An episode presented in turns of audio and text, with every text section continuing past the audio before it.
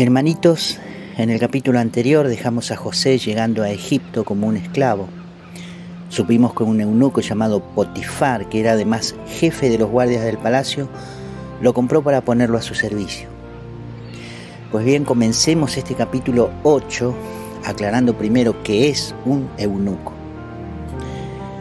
Bien, el eunuco es un varón castrado, y un varón castrado es aquel al que le han amputado total o parcialmente los genitales. Ya sé que no es buena manera para comenzar una enseñanza, pero bueno, esta práctica se remonta a por lo menos 5.000 años antes de Cristo. En el Oriente, por ejemplo, los eunucos eran empleados para la custodia de las mujeres de los harenes. En Europa se dice que en tiempos en que se les tenía prohibido cantar a las mujeres, los eunucos eran castrados para que cantaran en los coros, porque alcanzaban niveles de voz muy agudos. También muchos de ellos servían a los reyes quienes les confiaban puestos importantes en sus reinos. Pero bien, dicho esto, ¿qué les parece si comenzamos yendo al capítulo 39 del Génesis? Voy a empezar diciendo que algo que vamos a leer mucho en la historia de José es que Dios le asistía de tal manera que todo lo que emprendía José prosperaba y le salía bien. Por eso es por lo que leemos al comienzo de este capítulo que Potifar lo pone al frente de todos sus bienes y le confía todo cuanto tenía. Prosperó tanto Potifar en su casa como en sus campos, al punto de que ya no se ocupaba personalmente más de nada, porque todo pasaba por manos de José, el cual, nos suma la escritura, era un joven muy apuesto y de buena presencia. Ahora, ¿qué puede pasar que llegue a complicar toda esta situación que está más que bien. Bueno, resulta que la mujer de su señor, el señor eunuco, al parecer andaba muy ansiosa y con sus hormonas muy encendidas, porque empezó a acosar a José incitándolo a acostarse con ella. Pero él se rehusó como un campeón, ya que sabía que si hacía eso, perdería la confianza que su patrón tenía en él. Pero ella, día tras día, insistía y sus insolentes proposiciones iban en aumento hasta que un día llegó a quitarle la ropa a José, y éste tuvo que salir huyendo semidesnudo de la casa para no caer en sus manos.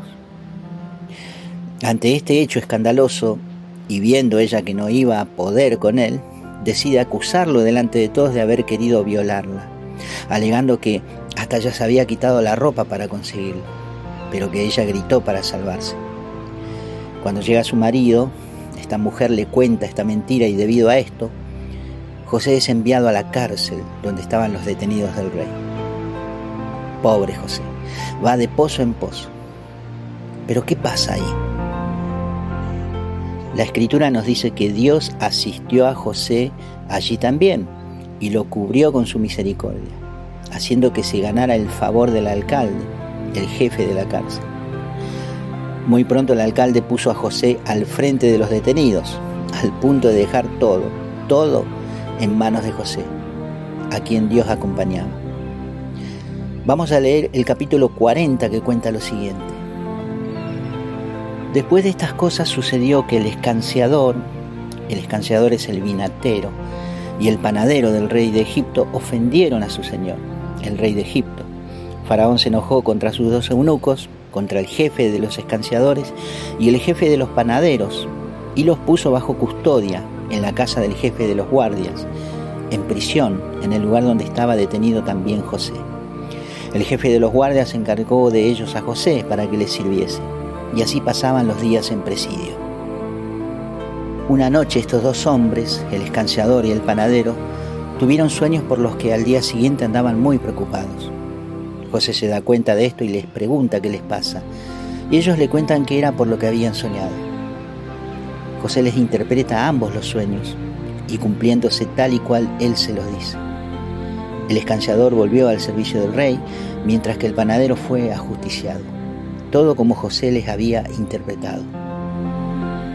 Pero el misterio de esta historia comienza a revelarse cuando, después de dos años, en el capítulo 41, vemos que el mismísimo faraón es inquietado por dos sueños y nadie de su entorno le sabe interpretar. Es aquí donde el escanciador recuerda a José y le cuenta al faraón.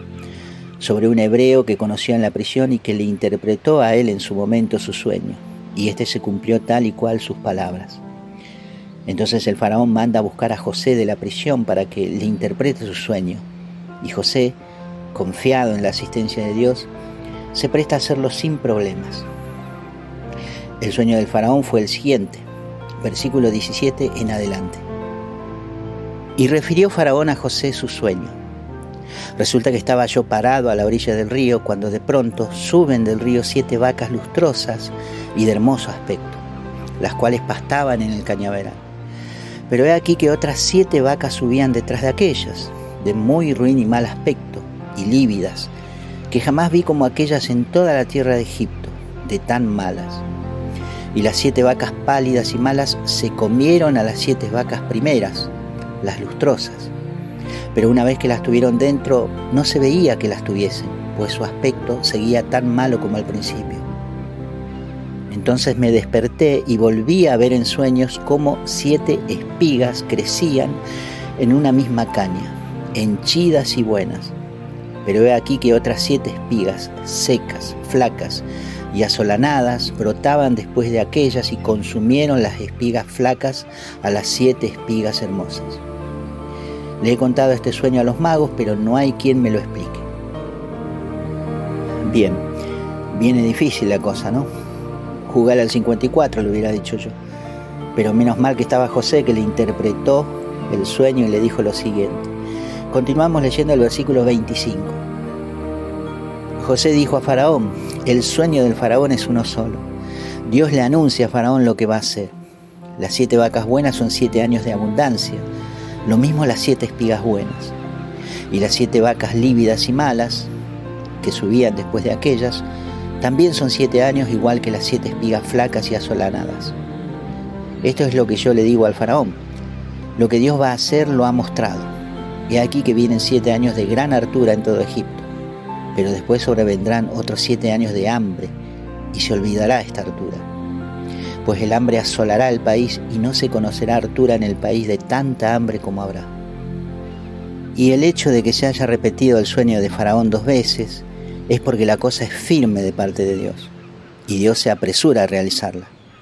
Ahora bien, fíjese el faraón de algún hombre inteligente y sabio y póngalo al frente de Egipto Haga esto, Faraón.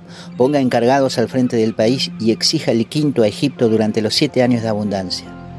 Ellos recogerán todo el comestible de esos años buenos que vienen, almacenarán el grano a disposición del faraón en las ciudades y lo guardarán. De esta forma quedarán registradas las reservas de alimento del país para los siete años de hambre que habrá en Egipto. Y así no perecerá el país de hambre. Le pareció bien las palabras a Faraón y a todos sus servidores de parte de José. Entonces dijo a sus servidores, ¿acaso se encontrará otro como este que tenga el Espíritu de Dios? Y dijo Faraón a José, después de haberte dado a conocer Dios todo esto, no hay entendido ni sabio como tú. Tú estarás al frente de mi casa y de tu boca dependerá todo mi pueblo. Tan solo el trono dejaré por encima de ti. Dijo Faraón a José, Mira, te pongo al frente de todo el país de Egipto. Y el faraón se quitó el anillo de la mano y lo puso en la mano de José. Le hizo vestir ropas de lino fino y le puso el collar de oro al cuello. Luego lo hizo montar en su segunda carroza e iban gritando delante de él, Abrek.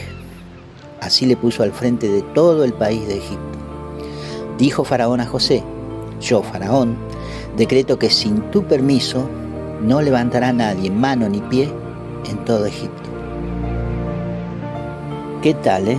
El que había llegado como esclavo a Egipto, ahora por gracia de Dios, es el primer mandatario luego del faraón.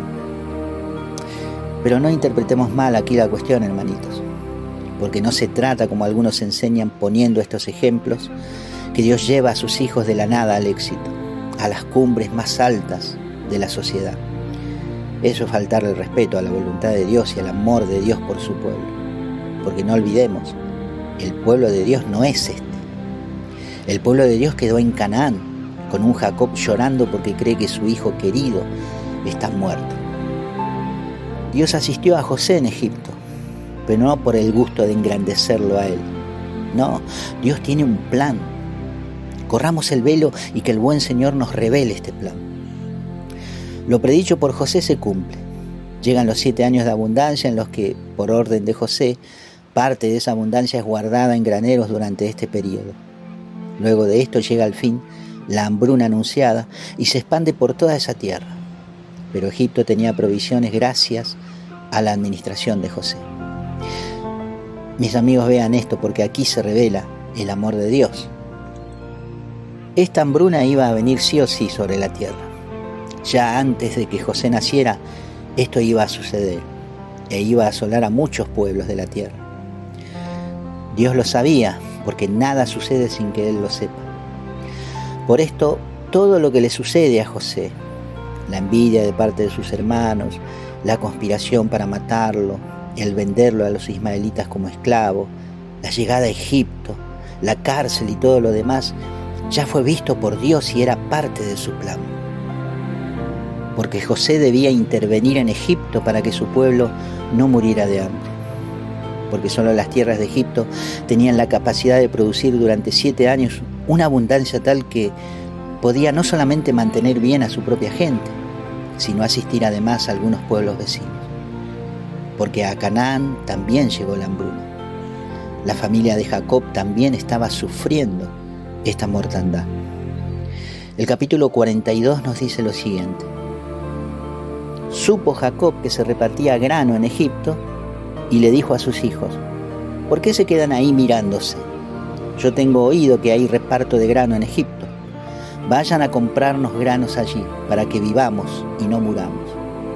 Bajaron entonces los diez hermanos de José a proveerse de grano en Egipto.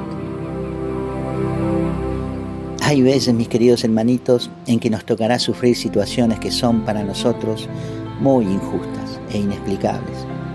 Pero si Dios está con nosotros, no dudemos de que Él tiene el control de todo. Yo no creo que José supiese de principio que todo lo que le aconteció en sufrimiento iba a terminar bien, porque acá vemos que todo lo sucedido desemboca en que Israel y su familia no muriesen en esta hambruna. Pero la historia no ha concluido acá.